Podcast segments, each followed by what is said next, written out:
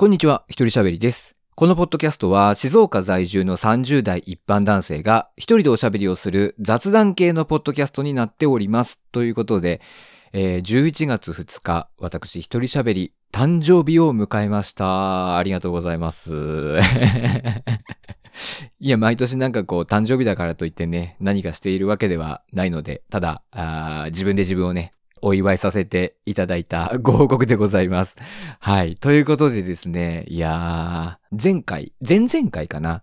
前々回、いや、全然前回かな？僕、恩師がいないっていう話をね、ちょっとこのポッドキャストでしたんですけれども、結構さ、世の中には、すごい例えば、うーん、学校の先生とか、まあ部活の先生とか、で、こう、厳しくされた、厳しくしてもらったっっていうのがあったから、その次の段階に進んだ時、例えばまあ中学校で厳しくしてもらったから高校に進んだ時、えー高校とかで厳しくしてもらったから社会人になった時っていう、この次のステップに進んだ時に、結構そういう厳しいことにも耐えられる。この辛さに耐えられるのは、えー中学校、高校生の時にすごく厳しくしてもらったからだっていう風に思える人たちっていうのがいるんですよね。だから、その中学校、高校の時の先生とかを、まあ、恩師だ。僕はこの人のことをすごく尊敬してるっていうね、風に思う、あの、純粋な人たちが、心の綺麗な人たちが世の中にはいるんですよ。まあ、もしかしたらそっちが普通なのかもしれない。わかんないけど。でも、僕はなんかそういうことがあった。まあ、例えばこうね、世の中に出てすごい厳しいことに対して、あ、でもこれは、あの、あの時辛い思いをしたから今耐えられるんだなっていうふうに思ったとしても、もうその時の過去の辛い思い出は一切僕は美化しないです。マジあの時怒鳴られたのとかを一生恨んでるからなっていう風に思っているし、僕の性格ね、僕の性格では、あの、厳しくされると、その厳しさから解放された時に怠けます。はい。もう、怠けます。本当に。大学時代、そのね、バイト先の話、大バイト先がすごい厳しかったっていう話しましたけど、バイト先が厳しすぎてシンプルに仕事したくなくて、その後しばらく僕まともに働いてないですからね。反動で仕事嫌だになっちゃってるんですよ。あと、ね、中学の時も、すごいさ、先生言ったんですよ、卒業式の時に。その中学3年生の時のね、担任の先生が、いや、本当に俺は、あの、厳しかったと。うん、正直君たちに対してすごく厳しく接した、接していた部分もあったと。だからもう高校とかね、これから大学社会人って進んでいくけど、ちょっとやそっとのことじゃ、あんまりその辛いって思わないと思うっていうふうに言ってたんですよね。でも僕は、その時その時で普通に辛い。あの時、あの時耐えてたから、今耐えられるなんていうのないです、僕は。うん。今は今で辛い。そんな都合のいいことはないっていうふうに正直思うんですよね。今お前らに厳しくしているのは、お前らの未来のためだ。お前らの今後のためだって、ね、言うじゃないですか。厳しい先生は。ね、怒ったりする先生は、怒鳴る先生は言うじゃないですか。お前のためを思って言ってるんだ。将来のお前のためを思って言ってるんだよって。ね、それもわかるんですよ、理屈は。理屈はわかるんだけど、僕みたいな性格の人間は、もうその時に怒鳴られたこと、あ、嫌だなって思うし、その数年後になんか同じような風に言われて、もう、ああ、嫌だなって思うだけなんだよ。本当に。あの、あ、その時にね、怒られた。たくさん怒られた。だからなんか社会に出て理不尽なことで怒られても耐えられました。ないないないない。理不尽なことで怒られたらなんだこいつって思うだけですよ、結局。その時はその時でなんだこいつって 思うだけっていうね、あのー感じです。でも僕みたいな人間の方が多分多いと思うんだよね。うん、あの、よくさ、体罰とかがやっぱ問題になるじゃないですか。でさ、体罰肯定派って、その、体罰を自分は受けてきたけど、その受けてきた体罰があるからこそ今の自分がある。体罰を受けてきたあの厳しさが自分を成長させてくれたっていうことを言うんですよね。何なんでしょうね、あれね。受けてきた、その時辛かったっていうのは消えないはずなのに、なんか、なんだろうね。なんかその後なんか自分がなんかこの物事がうまくいった時に、あ、あの時のあれがあったからだっていう風に思っちゃうんですよね。なんか。だから、体罰肯定派なんだよ。うん。すごいそれは、なんか、なんだろう。真面目すぎるのかなって思う。真面目すぎるのかなってちょっと思っちゃうんですよね。僕みたいに、ちょっと不真面目な人間は でもその時はもうその時みたいな。うん。その時はその時だし、別になんかこう、何か自分が辛いことを乗り越えたら、ああ、自分が頑張ったんだなって思うだけで、あの時のあれが、なんて絶対ならないですけどね。うん。嫌だなって思ったことは一生嫌だなって思ったことで、僕の中では一生肯定されないです。うん。でも肯定する人がいるんですよね。ああ、の時、ああしてくれたのが良かったんだ。僕はならない。うん。あの時怒られたの嫌だったな。今でも嫌です。でもそれがもし自分の将来に生きていたとしても、いやでもあの怒ったコーチとは嫌いっすっていう感じ。うん。だそういうところなんでしょうね。僕は感謝がない人に対して そういうことに対する感謝がない。うん。怒ってもらったって思わないもん。うん。まあその、ね、注意してくれたとか、教えてくれたとかだったら、ああ、あの時教えてくれてよかったな、助かったなって思うけど、怒られたのことに関しては、僕は本当に何一つ、あの、肯定してないですね。うん。言い方あるだろって思ってる。怒られると僕ね、ちょっとイラってしちゃうんですよ。言い方あるだろって思っちゃう。怒んなよなんか、もうって思っちゃう。から、うん。なんかその、なんだろう。結局さ、その体罰とかもそうだしさ、まあこう怒鳴り散らかすようなタイプの人とかもさ、結局、それのおかげで、例えばスポーツとかね、だったら、なんかそれでなんか成功した例えば選手が出ると、それでなんかプロになった選手とか。でもさ、多分そうやって怒鳴りつける監督のせいで、辞めていった才能もあるはずなんですよ。僕の考えではね。辞めていった才能も絶対にあって、でも怒鳴られることで奮起してやった人もいると思うんですよ。で、僕、怒鳴らなければまたそれはそれで別の才能が絶対出てきてると思うんですよね。うん。だからなんか、成功してる人が数人出たから、成功してる人がじゃあ3人出ました。ね。数字でわかりやすく言うと、3人出ました。でも、でも、そういう怒鳴ったり、理不尽なことを言ったりしなければ5人出てたかもしんないじゃん。うん。なんか正解じゃないんですよ、別に。これが俺のやり方で、これが正しいんだって。こうじゃなきゃいけないんだ、みたいな。ね、指導論、教育論みたいなこと語る人いるけど、いや、それが正解とは限んねえじゃんって思いますよね。だから僕は基本的に怒られても一切自分の中では響かないタイプなので、怒られれば怒られるほど負のエネルギーしか溜まっていかない僕人間なので、怒んないでほしい。結局。うん。で、やっぱね、今の子たち、僕よりも若い子たちは、だんだんだんだんそういう僕みたいな人間が増えてってると思う。だから今はもう僕みたいな人間が一般的なんじゃないですかね。うん。なんかやっぱ昭和の考えだと、やっぱ厳しさっていうのがさ、やっぱあるなって思いますよ。あの、なんか全然厳しさで今思い出したんだけど、オールスター感謝祭ってあるじゃないですか。テレビの TBS でやってる。毎年4月と10月頃にさ、やってる番組の集まってクイズやったりとかするあれ。あれやっぱ島田紳介が司会の頃は結構やっぱピリピリしてたらしいですね。やっぱり。代表的な事件だとね、なんか東京03が挨拶に来なかったから怒られたみたいな やつとかやってましたけど、やっぱあの時ピリピリしてたみたいですね。うん。なんでしょうね。ああいう人たちっていうのはやっぱ、まあ、礼儀とかそういうのをなんか重んじるというか、なんかこう、厳しいんですよね、やっぱね。うん。のびのび楽しくやるっていう、そもそもそういう考え方がないのかなとも思いますけど。で、僕はそれだったらちょっと耐えられないな。まあ、それ、それで、もしやっていかなきゃいけないんだったらやっていかなきゃいけないで対応していったかもしんないけど、でも、きつかったと思う。うん。無理でしたね。なんか僕だって小学校のバスケやったんですけど、僕ミニバスやってたんですけど、その時のコーチも、なんかやっぱ怒鳴るわけですよ。普通に。嫌でしたもんね。で僕、まあぶっちゃけ一番上手かったんですよ、キャプテンで。キャプテンで一番上手い。でもやっぱ、怒鳴られるの嫌だし、試合出たくねえなと思ってましたね。試合出ると怒鳴られるんで。もうさ、ミスすんのは仕方なくね？って思った。思う。今だったらね。ミスすんのはもう仕方ないじゃん。でもそれで、おい何やってんだ？おいって言うんですよ。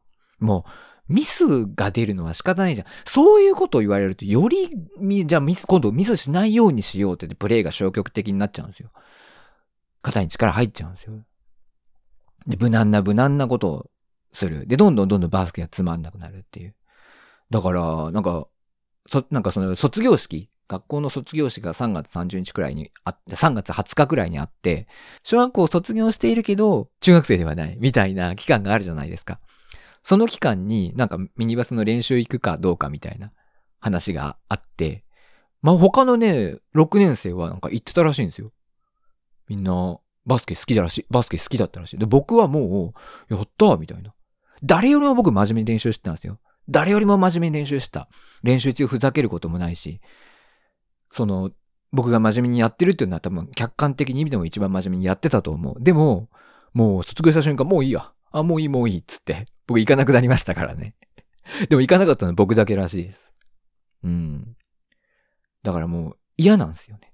やれって言われたら真面目に取り組むけど、怒られるの嫌だから、もう、ああ、もういい、もういいみたいな。ちょっと解放されたらもうすぐ、ああ、バイバイみたいな感じになるっていう。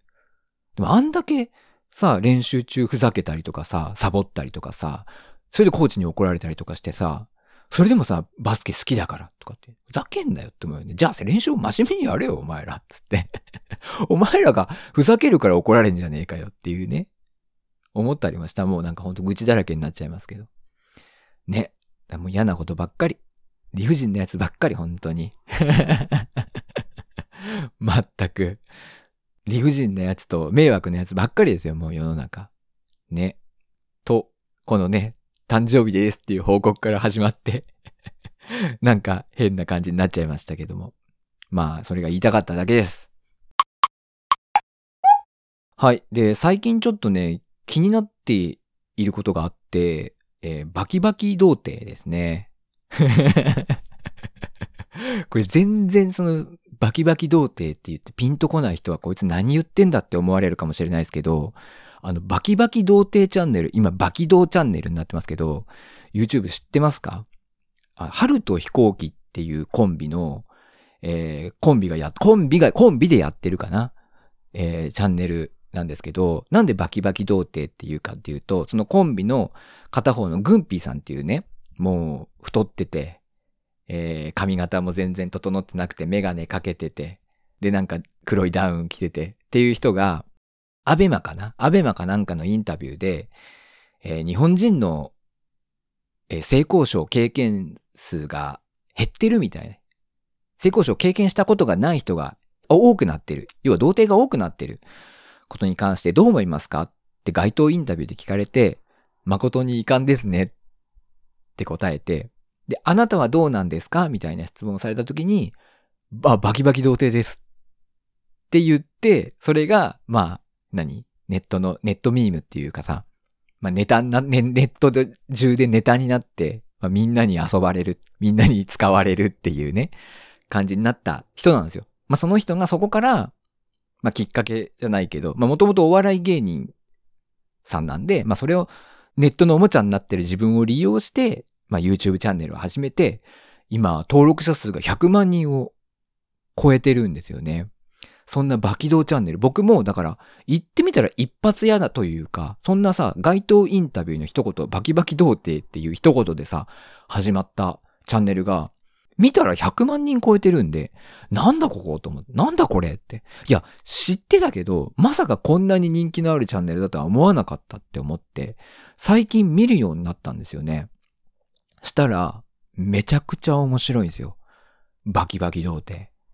うん。面白いの。で、なんでこんなに面白いのかなってちょっと考えたんだけど、いろんな動画を見ながらね。まず企画が面白いっていうのはあるんですよ。なんか、こう、まあ、2チャンネル？今5チャンネルっていうのかな ?2 チャンネルの、こう、スレッド、面白い書き込みを読んだりとか。で、みんなで笑うとか。まあ、ネットミームの話題、そのバキバキ童貞ですみたいな、その街頭インタビューとかでさ、有名になるのあるじゃん。幸せなら OK ですとかさ、自己防衛おじさんとかさ、まあわかんない人はわかんないでいいんですけど、いろいろいるじゃないですか。そういう人をなんかゲストに呼んで対談したりとか、まあそういうなんだろう。インターネットっていうのに慣れ親しんでいる人たちが喜ぶような企画、喜ぶようなネタっていうので注目を集めているんですよね。まああとはなんかこう漫画とか、まあちょっとこう、まあそのバキバキ童貞っていうね、チャンネルなんで、ちょっとこうエッチな話題、まあ下ネタみたいなのもあるんですよ。ただ、まあそういう企画をやってるチャンネルはまあ他にもあるわけで、何を、何がその100万人ものね、登録者を集めるくらい引きつけてるのかなって思ったら、やっぱりね、そのまあメインで出てるバキバキ童貞ことグンピーさんの、まあ人柄というか人間性じゃないのかなっていうふうに思うんですよね。まあまず、童貞っていう立ち位置、地位を作ったわけじゃないですか。で、この地位って何なのかなって考えたときに、下なんですよ。あの、下の方なんです。別に童貞であるからって低いわけじゃないんだけど、でも一応なんかほら男にとってさ、やっぱ童貞イコール、あの、ちょっと恥ずかしいこと、ダメなことみたいな印象あるじゃん。だからさ、大半の男性にとって、もうグンピーさん存在自体が下なんですよ。で、同じ童貞みたいな人たちからすると、グンピーさんっていうのはなんかこう対等なんですよね。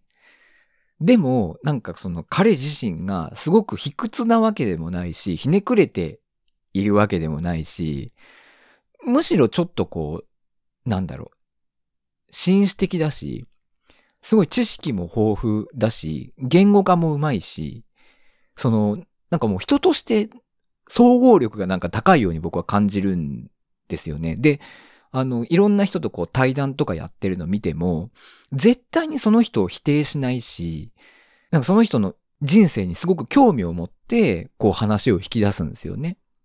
なんかこう全然興味ないですみたいな感じでさ、ちょっと小馬鹿にしたりとかしてたらさ、なんか見ていて嫌だなっていう気になるのかもしれないけど、すごく相手の人生に対して興味を持って、相手をこう、まあリスペクトしてるっていうか、決して相手を悪く言わないっていうのがあるんですよ。だなんかほんとそのね、グンピーさんの人間性っていうのが、すごく、あの僕はこのバキバキ童貞バキ童チャンネルの魅力なんじゃないかなっていうふうに思ってます。その知識とか、その相手に対するリスペクトとか、まあもちろんね、言うワードセンスとか、まあもちろん企画の面白さも含めてなんですけど、すごいね、ちょっと面白いんで、ちょっとバキドーチャンネルは見てほしいですね。見てほしいですねってでもね、結構やっぱ女性でも見てる人多いって言うらしいですね。うん。そのバキドーチャンネル内で、見てます、みたいな。でもやっぱ、男性でも女性でも、こう、インターネットっていうものに触れてきた人、ツイッターとかもそうだし、まあ、2ちゃんとか見てたとかさ、まとめサイトとか見てましたとかっていう人は楽しめるような本当に企画がすごく多いし、うん。ね、いいんですよね。グンピーがいいのよ、本当に。グンピーのね、もう見た目がさ、もうメガネでデブで、もう髪の毛もなんかもうボジャボジャで、服装もなんかさ、全然おしゃれじゃないんだよね。うん。そのもうザオタクみたいな。ザオタク。しかも童貞。もうザオタクの見た目でしかも童貞なんつったら、もう、ねえ、最下層じゃん。最下層にいるような人なんだけど、全然こう、ひね、ね、ひねくれてないというか、ネガティブな感じが全然しない。うん、本当に、あの、見て、なんだろう、笑ってられるというかさ、なんか、性格が悪くないんですよ。性格が悪くないんですよ。うん。すごくそれがね、僕はいいなと思って。で、知識もあるから、なんか、いろいろ話せるし、シンプルにただトークするだけでも面白いんですよね。家族について話すとかでも面白いんですよね。あの、言葉選びとかがうまいから。そういうのもいいし、また相方の土岡さんという人がいるんですけど、こちらも、まあちょっとなんか、まあ見た目は結構スマートで、え清潔感のある感じなんですけど、まあこちらの人はまたちょっとね、面白い感じで、うん、ちょっとサイコパスなところがあったりとか、でもこの人もまたいい人感がすごくて、その、決してあの相方のことを馬鹿にしないし、うん、悪く言わないし、他の人のことをね、悪く言わないし、まあ、すごい優しい人なんだなっていうのが、あの、伝わってくる人で、やっぱこの、お二人の人間性っていうのがすごくいいし、まあおそらくこの、関わっている作家さんとかもすごく、あの、いい人たちなんだろうなっていう、うん、似たような人たちがでも集まってるんですよ。ザ・オタクみたいな。似たような人たちが集まってるんですけど、まあそんな中でも皆さんいい人たちなんだろうなっていう。うん。なんか、ちょっとお笑い芸人さんってちょっとクズなところとかあるじゃないですか。なんか、それ大丈夫なのみたいな。で、またそのクズなところを、別にそんなに、あの、関わっていたらそこまで気になるわけじゃないんだけど、多分こう、誇張してというか、大ごとに、大ごとに言って、なんかネタにするみたいなとこもあると思うんですよ。だそういうのも、なんかない。うん、なんかそういう風にすることもない。決して悪く言わない。っていうのがなんか見ていて、芸人特有のノリみたいなのがなくて、そういうのが結構多く受け入れられてるんじゃないかなっていうふうに思います。で、結構最近が100万人登録の記念でなんかいろんな人をこうゲストに呼んで、ゲストに呼びたかった人をゲストに呼んで対談するっていう企画があったんですけど、あの、元 AV 女優の戸田誠さん、今映画監督とか、あと小説書いたりとかしてるんですけど、をゲストに呼んで対談をした回があったんですけど、これめちゃめちゃ面白かったです。めちゃめちゃ面白かったです。まず、グンピーが純粋に戸田誠さんのファンなんですよ。その、AV 女優としてもファンだし、その、創作活動の方でもすごくファンで、何よりなんか自分と境遇をこう、共感するところがすごくあるっていうことで、めちゃくちゃとにかくファンで理解度が高いんですよ。その、ファンとしての戸田誠さんに関することのな、なんていうの、解像度が高いというか、理解が結構ぐんぴぃがあるから、すごくね、なんか結構、その、 AV 女優さんがゲストに来るとやっぱちょっと低俗な話をするじゃないですか。やっぱり、結局作品がどうなんですかとか、初体験はいつなんですかとか、え、どんなことされると気持ちいいんですか？とか、そういうなんかもう、AV 女優に聞く質問のテンプレみたいなことしかみんな聞かないじゃないですか。でもほんとぐんぴぃは、なんか人間としての戸田誠さんを掘り下げるというか、引き出してたんで、めちゃくちゃ面白かったし、戸田誠さん側もちょっとグンピーの気持ちをこう掘り下げるような、ほんとね、なんか、お互いがお互いに興味があって、いい人といい人同士の対談で生まれる、お互いのこう、お互いの中にあるものをいい具合にこう、掘り下げ掘り出しみたいな関係性になってて、めちゃめちゃこの対談面白かったので、これ見てほしいなっていうふうに思います。はい。すごく良かったです。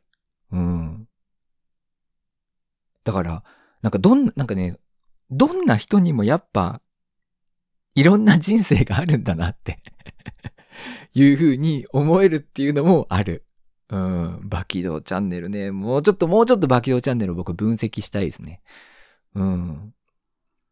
本当に。でも僕はそのバキドーチャンネルの面白さは、まあ、グンピーの人柄、人間性。その童貞、ザ・オタクの見た目で、しかも童貞っていう外見、もう本当男として最底辺です、みたいな、あの外見、立ち位置から、あの素晴らしい人間性、うん、がある。そこがなんか魅力かなっていうふうに思っていて、プラスそこ、その魅力的な人がいて、企画も面白いっていう、そのネット、ね、ネットに親しんできた来た人たちが楽しめる企画っていうのがメインになってるっていうのが、あの、チャンネルの魅力かなっていうふうに思いました。えー、よかったら皆さんも見てみてください。ということで、今回はこの辺で終わりたいと思います。